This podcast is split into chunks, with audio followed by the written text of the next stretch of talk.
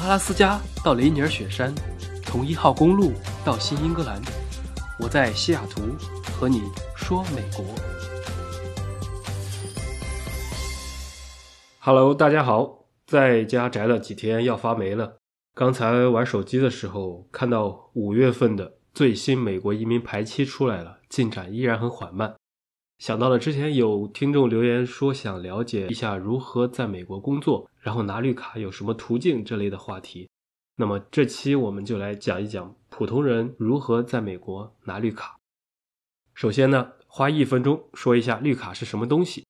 应该大部分人都知道，绿卡就是一个国家的永久居民身份，因为它一开始是一张绿色的卡片，类似身份证一样，所以后来就俗称绿卡。然后这个绿卡只是居民，跟国籍没什么关系。虽然没有选举权和被选举权，但是在出入境、工作和日常生活方面基本没有太多的不同。如果你拿了绿卡，然后持有的依然是中国护照，那就还是中国国籍，无非是可以凭这张卡在美国工作生活而已。然后在持有绿卡达到一定年限之后，比如说满了五年。就可以从居民身份转换成公民，也就是说可以换成美国的护照了。这个时候就是看个人了，你可以转，也可以永远不转，各有各的好处。我觉得美国护照其实也没什么好的，除了呃去大部分国家可以免签，你说走就走，以及多了一个美国身份之外，缺点也有很多，就像全球征税啊，比如在国内可能不太方便啊，你可能去买个高铁票都很不好用，以及个人的民族归属感等等，每个人都有自己的选择，不太好评价到底怎么才好。当然，这些都是针对我们普通人，像特殊群体，他们可能都狡兔三窟，就不在我们今天的评价范围之内了，不能多说，不然的话又要被下架了。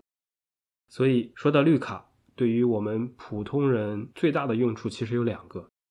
第一，你可以随便在美国工作，没有职业限制，也没有雇主限制等等。就像啊，国际学生毕业之后在美国工作的话，你的工作内容必须和专业一致，不然是拿不到工作许可的。比如说，A 同学读了个计算机专业，然后没有找到工作，他想着找不到好工作，大不了自己先吃吃苦，当个服务员或者摆个摊卖煎饼果子什么的。再比如说 B 同学。他比较有钱，想着大不了不找工作，自己当老板开个店。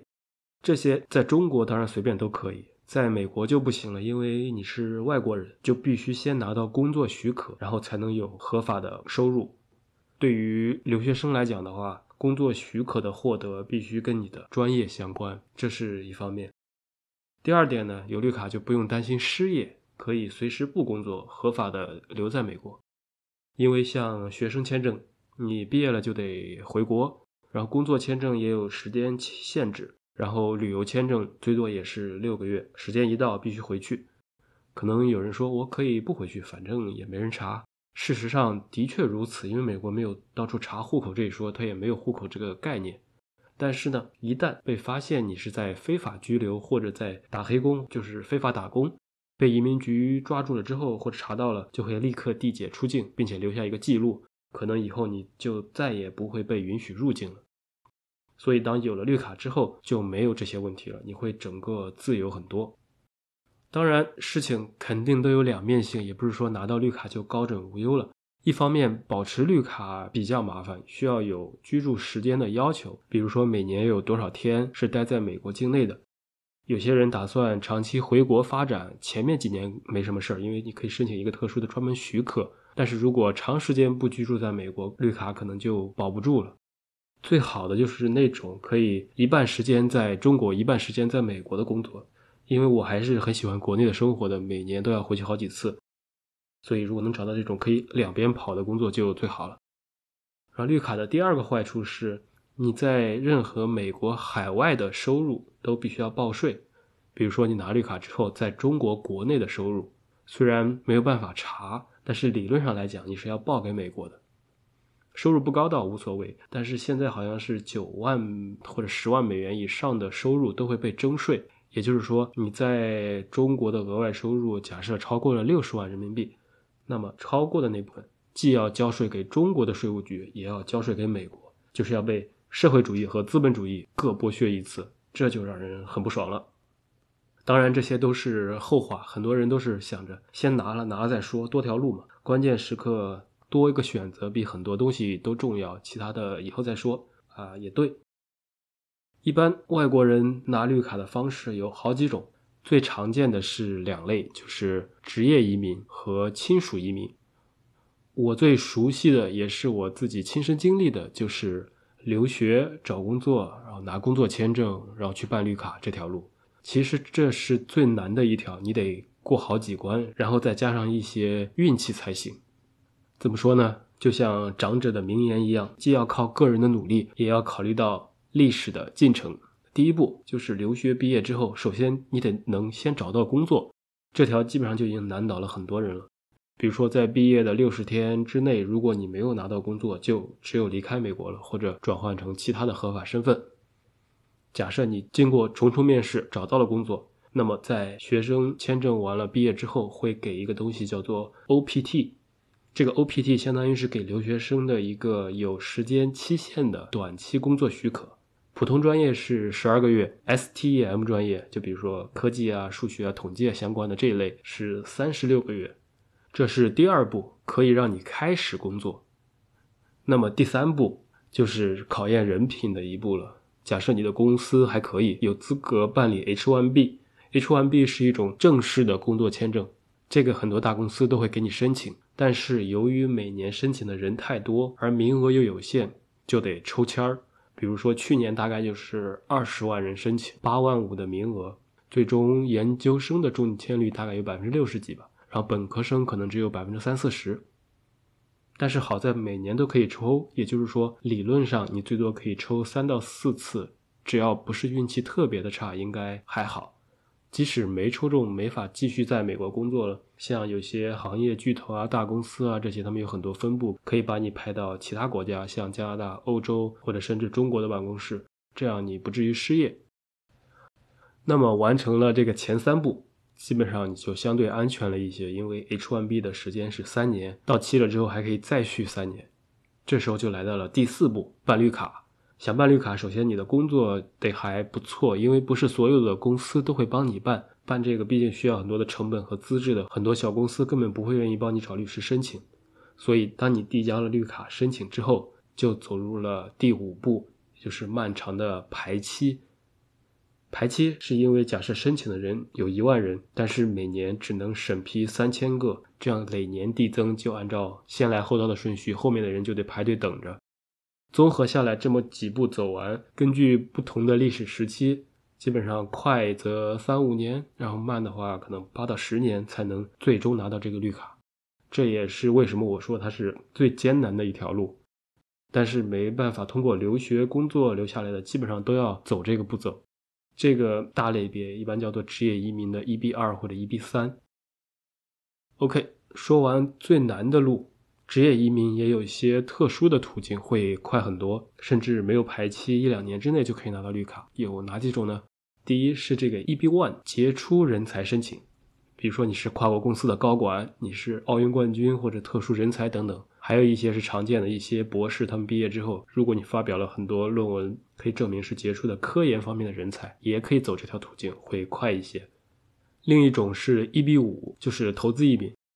以前只要投资五十万美元或者一百万美元，创造一些就业项目就可以申请。前几年是很快的，两年就可以拿到临时绿卡。但是现在由于申请的人太多，然后排期也上去了，也要等很久。刚才说的这些都有一个统一的例外，就是外国人移民美国是按照出生地分类的，每个国家或者地区都有一定的名额。这是由于我们中国人太多嘛，所以就要排队很久，这个没办法。但是。如果你凑巧是出生在其他国家或者中国的港澳台地区，现在是没有排期的，基本上很快就可以拿到。人口大国就会吃这个亏，印度人最惨，他们的排期更长，基本上都要十年以上了。好了，这就是职业移民。另一个大类呢是亲属移民，顾名思义，就是你拿到绿卡或者公民之后，可以给家庭成员申请移民。这里面直系亲属最快，比如说，如果你是美国公民，给你的配偶或者未成年子女申请绿卡，那很快就批了，没有排期。但是如果给成年已婚的子女或者非直系亲属，就比较慢了，等个十年八年都很正常。说完这两大类，还有一些其他方式可以提一下。其中最容易的办法，很多人也知道，就是你娶个美国老婆或者嫁个美国人，这是婚姻绿卡是最快的。但是这类可遇不可求，并且褒贬不一吧，因为有真结婚的、假结婚的，有为了绿卡才结婚的，也有为了爱情结婚的，还有闹出各种问题的，什么都有。还有一个呢，就是赴美生子，因为按照美国法律，只要是在美国生的孩子，一落地就自动成为美国公民。所以，等孩子满一定岁数之后，也可以给家人申请绿卡。这个方法的风险就是，很多人拿旅游签证过来，实际上就是为了生孩子，有时候会被定义为涉嫌欺骗入境啊等等。被查了之后的话，会驳回很多申请，挺麻烦的。以前很多，现在也越来越严了。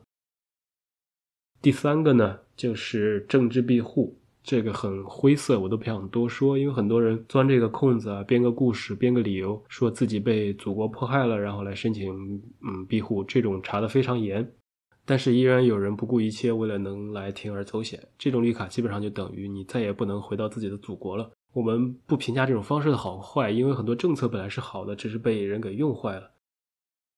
那么说完这些常见的方式。大家是不是觉得其实移民还是挺不容易的？现在国内其实越来越好了，人们的观念也不一样了。有些人是想拿绿卡有备无患，也有很多人来美国留学的时候就是为了开阔一下眼界，等毕业了马上就回国发展。从中立的角度来看，到底移民美国是好是坏，我们也看不清楚。但是权贵阶层和很多明星依然在不停的移民，或者说。把子女家庭送到美国来上学等等，甚至很多人初中、高中就来的，肯定他们有他们的事业，也有他们的道理。主要还是看你追求什么。我感觉，如果你在国内资源非常丰富，要发财的话，还是国内机会更多。如果你的目标是靠自己一天工作八个小时，能够买个房子、开辆豪车，然后过上舒适但是不豪华的生活，在国内完全靠自己打拼。可能年轻人是比较辛苦的，尤其是北京、上海的房子。但是在美国实现这个好像并不是太难。也有很多人选择会先在美国工作几年，然后等积累比较多的时候再最终回国发展。也有些人呢是在国内已经积累了很多的东西，然后想换个地方继续的生活，也都是很好的选择。每个人的情况不一样。同时要考虑自己的生活习惯啊，家人朋友啊，社会满足感啊等等。每个人想要的生活都不同，就看大家自己的选择。总之，我感觉如果你能有选择，就已经很好了。因为很多人其实连选择的机会都没有，对吧？是不是这个道理？好了，这就是本期的节目，感谢大家的收听，我是戴老板，我们下期再见。